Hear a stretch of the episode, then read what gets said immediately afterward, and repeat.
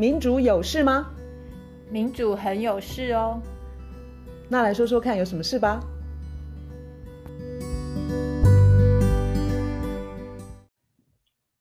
嗨，我是月晓。嗨，我是倩怡。我们今天要谈的主题是战争，很难过的战争现在持续进行。然后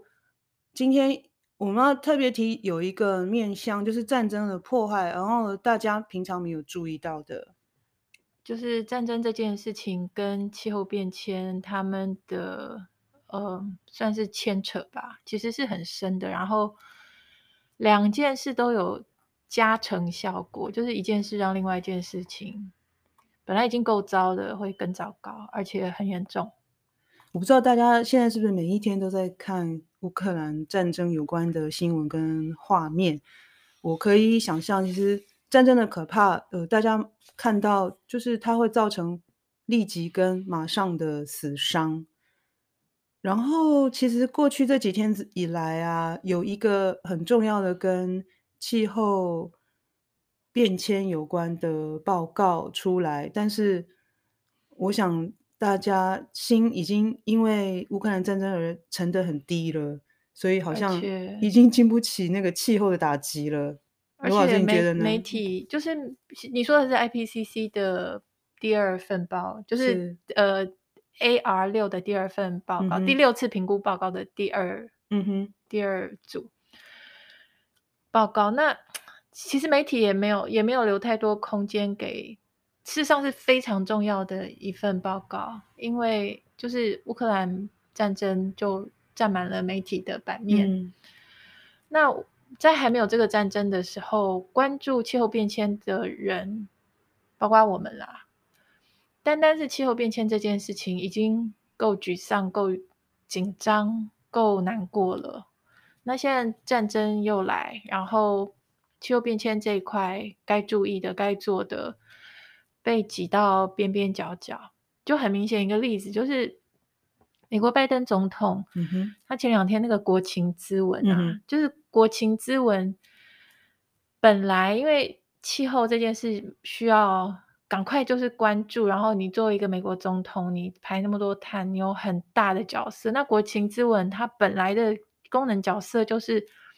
让全国人知道，说我们这个国家现在要赶快做最重要的事有哪些。那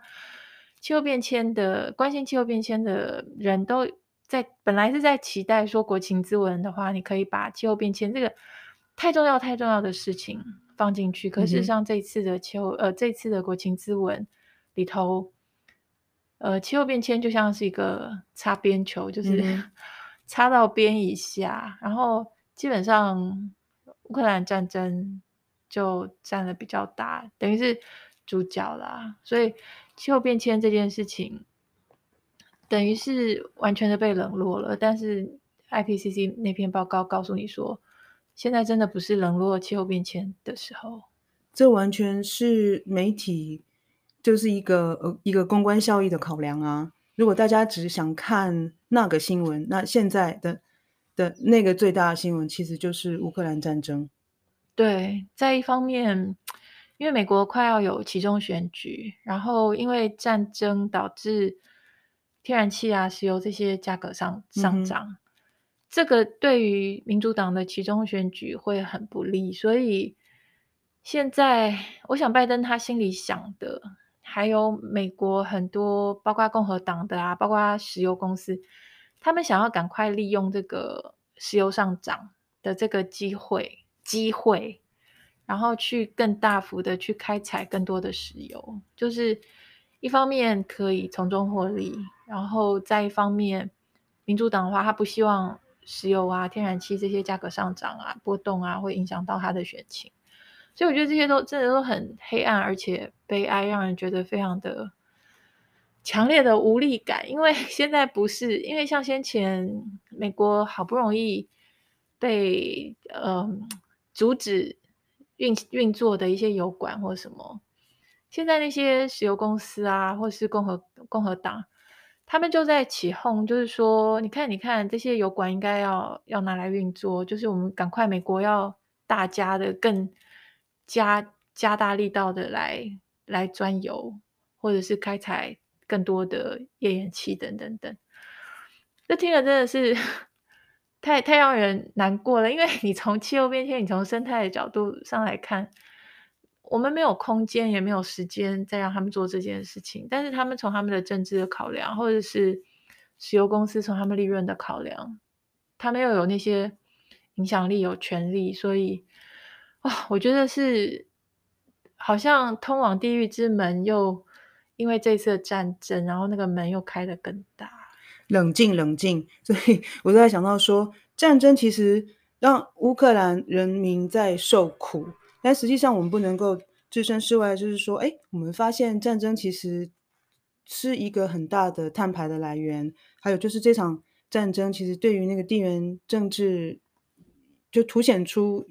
天然气，天然气就是甲烷气，在提醒它是甲烷。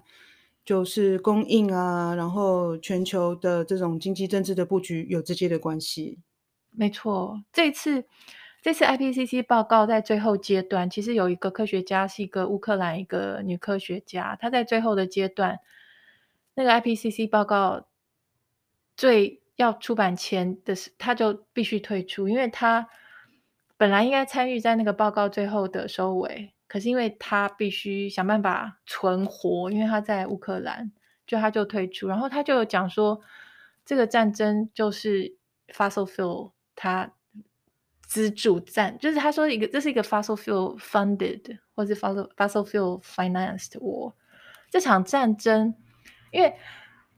俄罗斯它的 这场战争是石化业者，对，是化石燃料业者的，这等于是化石燃料。他让俄罗斯有这个能力去发动这场战争，因为俄罗斯它的经济有百分之六十都跟化石燃料有关，很多人跟他买天然气啊，这些这些，包括包括欧洲，欧洲很仰赖俄罗斯的天然气，所以事实上，你从欧洲的角度，欧洲现在站在一个一个岔路，就是他他这场战争应该让他学到教训，说你一直仰赖。化石燃料会让你很脆弱，因为提供的人可以掐住你的脖子，就是掐住你的咽喉，所以你一条路就是你赶快戒断，你赶快戒掉这个化石燃料，然后你赶快去加速你的绿能，或者是我们讲的去成长这些。另外一条路就是你还是继续仰赖化石燃料，然后你现在去转而跟其他地方买，包括让美国非常高兴的，你去买美国的。这个甲烷、甲烷气、天然气，嗯哼，所以你从 地球的角度上看，你当然是走第一条路啊，你赶快戒掉你的发售、你的、你的化石燃料啊，你赶快绿能或者是去成长啊。可是目前看来，欧洲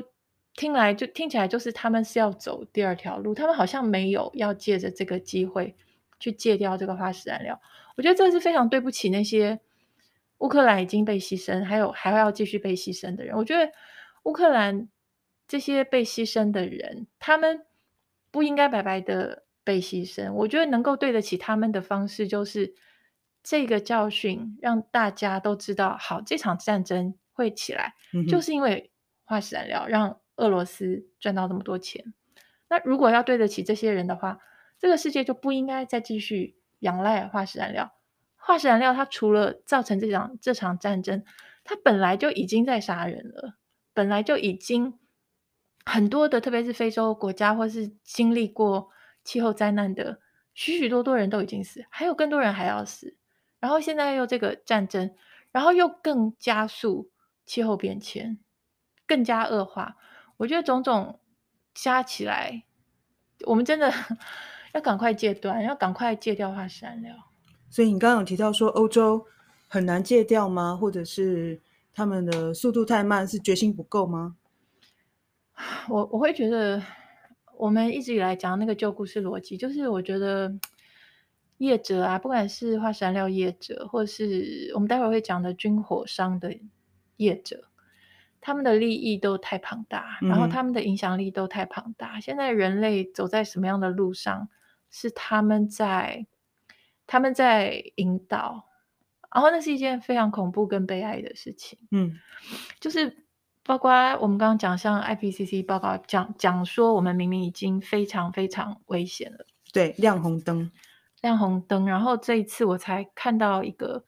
注意到一个事情，就是我们一直以来，包括联合国在讲的各国的碳排的计算，嗯、还有各国的承诺，说我要减多少，嗯、减多少。嗯、有一个我们都忽略没有注意的事情是，所有的这些计算跟承诺是不计入国防部门，所有国家的国防部门。如果我们要计入国防部门的话，全世界最大的碳排来源是一个单位，那个单位就是美国的国防国防部门。美国的国防部门它的碳碳排量超过一百四十国家碳排的总和，这个是 这个是太可怕了吧？这个是非常可怕的东的的的一个的一个，这个是事实。然后这里头背后。你看了会气愤，然后觉得很丑恶、很恶心的地方是，好，从巴黎协议、巴黎协议的时候就已经大家都知道这是一个巨大的一个 loophole、一个破洞、漏洞。然后如果回溯的话，是在一九九七年的时候的那个京都议定书的时候，那个时候美国政府就是积极游说这件事情，嗯、就是积极游说说各国在计算碳排的时候。不要去算国防相关的碳排，然后我刚刚讲那个美国国防部门，它的碳排就大过一百四十国的碳排总和这件事情，嗯，事实上是保守的，是低估，是是低估实际状况。为什么是低估？是因为它这个计算是只算是还没打仗的时候，就是当战争发生，然后那个。火箭啊，什么那个飞弹啊，那些炸弹那些都就是爆炸的，那那个碳排，如果也要计进去算进去的话，是更多。所以国防部门是一个黑暗的角落，甚至不是角落，因为它是比角落大很多的一大块部门。它如果把全球的国防部门算进去的话，它就占全球碳排的六趴了。所以光这一个部门哦，嗯、这是一个部门而已，光是国防。然后当战争发生的时候，碳排又会暴增，因为根据一个叫做 Scientists for Global Responsibility，他们算，他们计算说，伊拉克战争的光是前四年，它的碳排就多了一百呃百千万百千万呃一亿四千。一百多吨的碳排，就是战争多，多排出来的碳，是不是？诶，是 responsible for，就是应该是把武器跟这些爆炸这些通通都加进去的话，嗯，那就有碳排的量了，碳碳排量就更高。所以等于是，当我们说美国国防部门的碳排多少的时候，那个是没有算入呃战争爆发的情况之下。嗯等于是制造飞机、制造武器的过程啊，等等演习呀，对，各式各样。嗯、所以我觉得这个这个是非常的，哎，我我光是想到说，你就万恶冤首的感觉啦，就是你把国防部门拿掉，其实就减了很多的碳排，也就是说对对地球暖化的贡献好很多，而且又可以促进和平。如果把整个国防部门都拿掉，对。这是该做的事，可是你你去看各国的国防部部门的预算都在往上往上爬，然后呢，一发生战争又增加了。对，没错，现在光是德国好像马上宣布快要他他快要翻三倍，就是他的国防预算。嗯、然后美国的国防预算也是国就是两个党都讲说要增加要增加，是的，就是一直在加码，一直在追加，然后。这个我看的这个是《卫报》的一篇报道，他就说，像这些，因为现在国防的部门的碳排，它像是一个黑黑箱嘛，黑洞。对。然后，所以政府根本就没有老老实实的告诉大家说，他国防部门部门的碳排，他可以用国防机密来来堵塞啊。对，像他说，英国的国防部就说，哦，他们的。呃，国防部门的他们的国防部门的碳足迹是每年有三百万吨，但是同样刚刚那个 Scientists for Global Responsibility，他们他们得到的数字是不可能三百多吨，是应该至少一千一百多万吨，将近四倍。对，将近四倍。然后同样的，他说美国呢，美国自己讲说，他国防部门的碳足迹是每年大概五千六百万吨。可是这个 Scientists for Global Responsibility 他说不是五千六百，是两亿 零五百万吨，所以差了就也是膨胀四倍。四倍，对。所以我不知道说我们国防部门，我不久前看到说那个防防这个字就是 defense 这个词，它很误导，因为现在的国防各个国家，因为你在这些军火商的。这些煽煽煽动底下，它不是在防，它不是在保护，嗯，它是在制造更多的危险，它是在伤害人，它不是在保护人。那这些国防部门的膨胀、膨胀、膨胀，然后背后有这些军火商，他们获利、获利、获利，嗯，制制造出那么多恐怖的武器，杀这么多人，然后排这么多碳，也就是他们立刻立刻杀了很多人。然后排出来的碳又是潜在性的，又要杀很多人。对，然后把整个地球弄得像像地狱一样，就是。然后他们买通了，或者是说说服了政治人物，不不把这所有的碳排都算进来，所以不管什么国际的呃气候协议怎么讨论，怎么定目标，碰不到他们都没有用。他真的是，你看现在的。乌克兰战争也牵扯到未来的粮食危机，然后气候变迁也是粮食危机。等到资源抢抢夺，大家开始抢，然后打仗的时候，军火商他数钱数不完呢。就是大家开始会有更多战争，因为你要抢资源，你要抢，不要说抢晶片，抢水，抢粮食，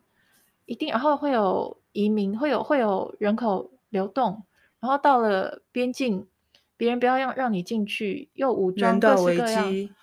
哇，我觉得那个军火商真的是赚不完。我觉得他们跟那那些化石燃料业者啊，他们一起肩并肩、手牵手，足以毁掉这个世界，然后制造非常多的苦难、非常多的折磨。我觉得我们总要想个办法。我们应该要，反正就戒掉化石燃料，然后我们也不要。我们我们我们不要这些战争，太可恶了。以反战为基础，我们应该应应该要考量到所有的，不管是外交手段啊，直接或间接的谈判啊。但是我觉得最重要的还是人民的价值观呢。如果我们大家都坚持不要战争这件事情是首要的目标，在在这之下，到底还有多少事情，不管是。呃，我不知道哎，妥协、呃，谈判、利益交换，所有的手段都要去试啊。对啊，我觉得每次就是战争这件事情，它一定是去激发大家的爱国情操啊，什么民族意识啊这些。可是那些去激发这些的人，嗯，嗯，他就很好操弄，就是 你不会看到说他们背后有一些什么样的利益计算，比如说，比如说。那个大家一定都记得，若有看到电视画面说，在那个乌克兰战争刚发生，还是刚发生前，还是刚发生的时候，有一个很很让人印象深刻的画面是，普丁在很长很长很长一个桌子的一端，然后另外一端是法国总统马克宏，那是一个好奇怪的一个画面，嗯，然后马克宏他就是展现出一种和平特使的那种。那种角色姿态，姿态，然后他就是要去呃维护和平的调调和调和调和，然后协调。但是呢，我我现在看的是一个叫做 Truth Out，Truth Out 是一个美国的独立媒体。他说，实际上他说过去这些年呢，马克宏他是非常积极的在帮法国的军火商嗯往外头卖武器，而且他是去等于是呃。等于是剥削、利用一些一些冲突，或是要提高冲突的方式，嗯、然后尽量的想要卖，把武器卖到各个地方，包括呃像乌克兰这样的地方，他就是想想希望能够把法国的标风战机卖到乌克兰，然后呃，他讲一个叫做 “breaking into the former former bastion of Russian industry”，就是把他他是去跟俄罗斯抢市场，然后去把这些呃武器啊这些战机卖到像这些呃俄罗斯的邻居，就武装呃俄罗斯邻近国家。对，不光是法国，他说其实整个 NATO 里头的会员国，特别是美国啦。美国的雷神这个军火商，还有美国的洛克希德马丁这个军火商，他们的 CEO 都讲过一些话，就是譬如说，他说 “tensions in Europe” 是一个重要的 opportunity，就是机会来了，快去赚钱哦。对，然后他他说这个是雷神的 CEO，他说 “I fully expect we are going to see some benefit”。钱就在那里，利益就在那里，冲！然后洛克希德马丁的的 CEO 也讲类似的话，他就说这些这些 NATO 附近这边这这一块东欧这边的，是对他们来说是很大的伤。好，所以现在北北约这些国家一直想要卖武器给哦，不管是乌克兰或者是我不知道是不是有乔治亚或者是那个什么摩多瓦，都有。好，好，然后呢，俄罗斯的普京。就觉得说，你们都是在我这个家门口这边耀耀武扬威，我就先发制人。好，接下来欧洲国家又很害怕了。首先，那个乌克兰已经有一百万人已经往那个欧盟国家去了嘛，嗯，就是波兰跟罗马尼亚，嗯，好啊。那现在那个俄罗斯，因为战争嘛，那个什么，大家都说什么子弹不长眼这种东西，嗯，他给你打到那个核电厂，如果他真的炮炮轰是成功，哦，对不起，不要说成功，他如果真的。炮击中那个呃反应炉的话，是有多少人要受害啊？不是只有那个核电厂失能而已，是整个整个地区应该就 wiped out，就就我们无法想象的结果啦。对，我不知道真正结果会是什么。如果核电厂它的那个辐射，我不知道，可是我我想应该很恐怖。而、啊、这里头可恶是可恶在。我们我们在讲 NATO 东扩，那个意义是什么？目的是什么？它的对象是什么？通通都说不过去。可是唯一说得过去的是，哎，军火商希望你东扩啊，嗯、军火商希望这个冲突可以升高啊，军火商希望大家觉得说，哎，真的要买武器，结果他们就卖了成千上万的武器。所以他那因为在冷战结束的时候，西方是承诺说。绝绝对不会东扩嘛，那头绝对不会东扩。结果后来这些军火商他他们都大力的游说，嗯，NATO 军扩，我看了这篇我才知道，NATO 东扩是军火商游说的结果，就是因为军火商不断的不放弃希望，哦，政府都已经说了，西方 NATO 政府们都已经说了不东扩，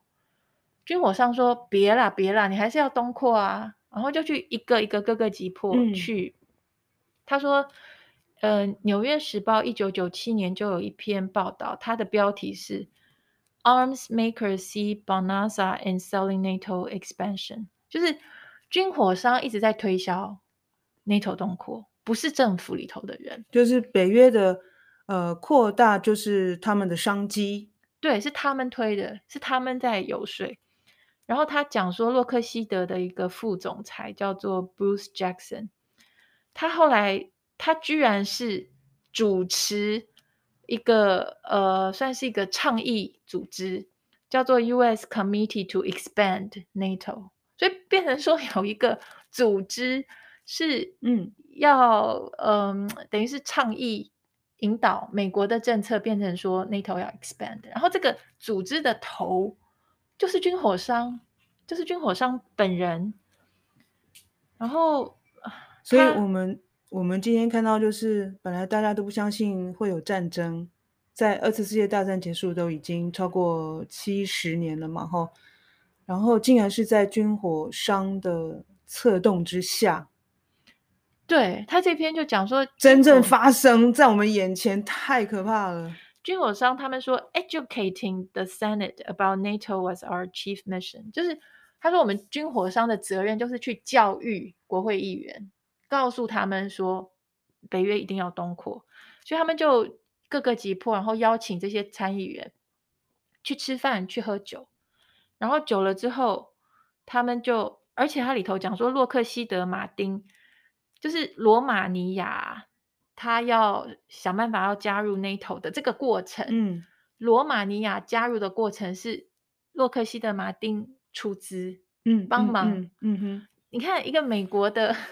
军火商，他把钱拿去，这叫这个罗马尼亚，然后要罗马尼亚政府去申请加入北约，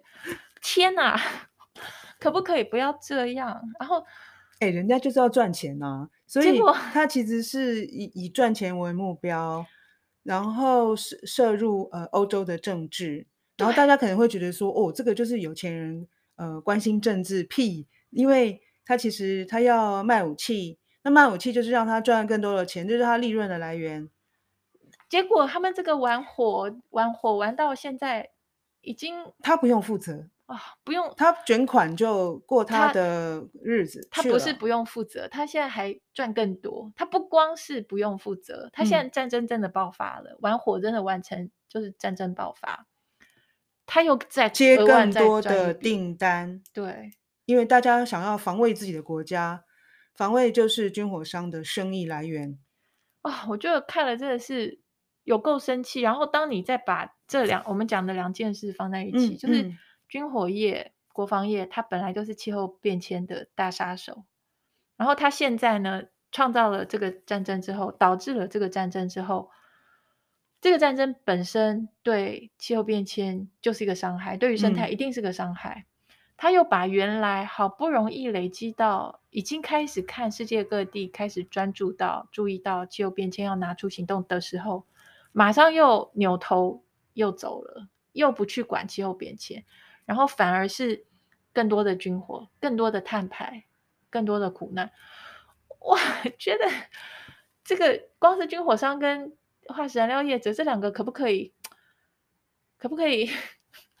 我不知道要说什么，所以一场一场可怕悲悲惨的战争，虽然我们看到它其实是可能很多人认为它是地域性的发生在乌克兰，可是实际上它让我们看到一个不民主的国家，像强人政治。因为我不相信俄罗斯人民会会想要战争，你知道他们有很多游行，对对对，几千人是被抓走的，对对对，这种国家，而且他现在连很多西方呃西方的大媒体他们都已经停止在俄罗斯报道，因为俄罗斯已经。嗯下令，可怕！下令就是说，这不是战争，这不是侵侵入呃、嗯、入侵乌乌克兰，是不是入侵乌克兰？这个叫做特别军事行动。嗯、然后呃，很多西方呃国家的记者，他们觉得自己言论自由会受影响，因为他直接被抓进监狱的。对，所以人身自由都 对。好，我刚刚要讲只是说，我们今天不是只有骂普丁这个疯子而已哦。战争其实背后是有这么多的军火商，为了他们的私利，对，然后去武装，呃，欧洲可能 NATO 东边的国家，然后终于就是造成的，就就是他的那个殿下的基础，终于造成战争爆发。对，然后他们继续数钱，继续笑。这他他这篇还还特还提到说，呃，那个 NATO 东扩之后的五年。美国的军售，对外军售就增加了二十三趴，然后法国的话是增加了七十二趴。那是他们的外贸，这些都是他们的那个呃，像法国那就是他们的外贸总额。我不知道美国是不是那个军火商是私人公司，会不会算算进贸易？对，总之就是军火的对外销售，哦、军火对外销售的成长的数字，美国成长了二十三趴，法国成长了七十二趴。诶。如果你身边有朋友啊，他们在选择什么投资标的呀、啊，小心说里面有那个军火商，你要知道你是，你就你你可能是帮凶哦。对、嗯，因为之前就看到股票，嗯、呃，看到那个指呃图片说，你好像是二零零一零二，你如果是投资一块钱的话，现在已经赚到就是超大概超过十块了吧，已经赚了很多很多倍。不应该赚这种黑心钱，不应该。好吧，我们严厉谴责军火商还有化石燃料业者，然后希望这场战争可以早日结束。好，今天就到这边喽，再见，拜拜。